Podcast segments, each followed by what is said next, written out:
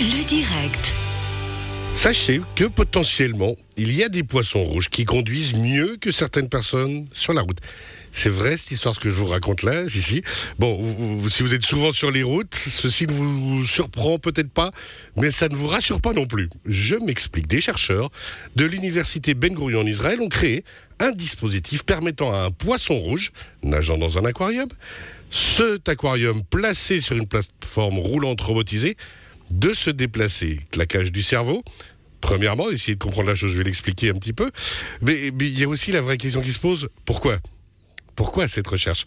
Dans l'article, j'ai pas trouvé. Mais pourquoi cette recherche? Est-ce que, est-ce que vraiment ces chercheurs n'ont rien à faire de leur journée et trouvent des solutions? Est-ce qu'ils ont pris trop de LSD ça peut être aussi une solution. Mais pourquoi cette recherche? Bon, on signale d'ailleurs, juste point dans l'article, sans expliquer pourquoi ils ont fait cette recherche, que aucun poisson rouge n'a été, comment dirais-je, maltraité dans cette expérience. C'est toujours ça de prix.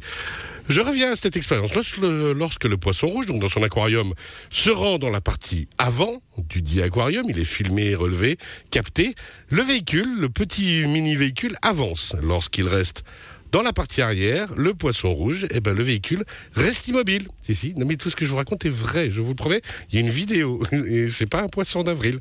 Alors attention. Le poisson rouge, dans l'expérience, a atteint sa cible en évitant même des cul-de-sac. Alors justement, pour parfaire leurs recherches, les scientifiques israéliens ont placé une cible à l'extérieur du véhicule. Lorsque le poisson rouge parvenait à atteindre la cible, il recevait dans son aquarium une petite granule alimentaire en guise de récompense. Après quelques jours, le poisson a réussi à atteindre la cible sans s'égarer, peu importe son point de départ et en évitant les cul-de-sac, souligne l'étude qui conclut que le poisson rouge a la capacité donc de transférer, sa représentation spatiale et ses capacités de navigation dans un environnement terrestre et donc pas que dans, euh, dans un océan ou autre, dans une rivière ou dans un lac, dans un environnement complètement différent du sien justement. Je vous laisse avec ça, avec votre GPS et le fait que vous retrouvez jamais votre chemin.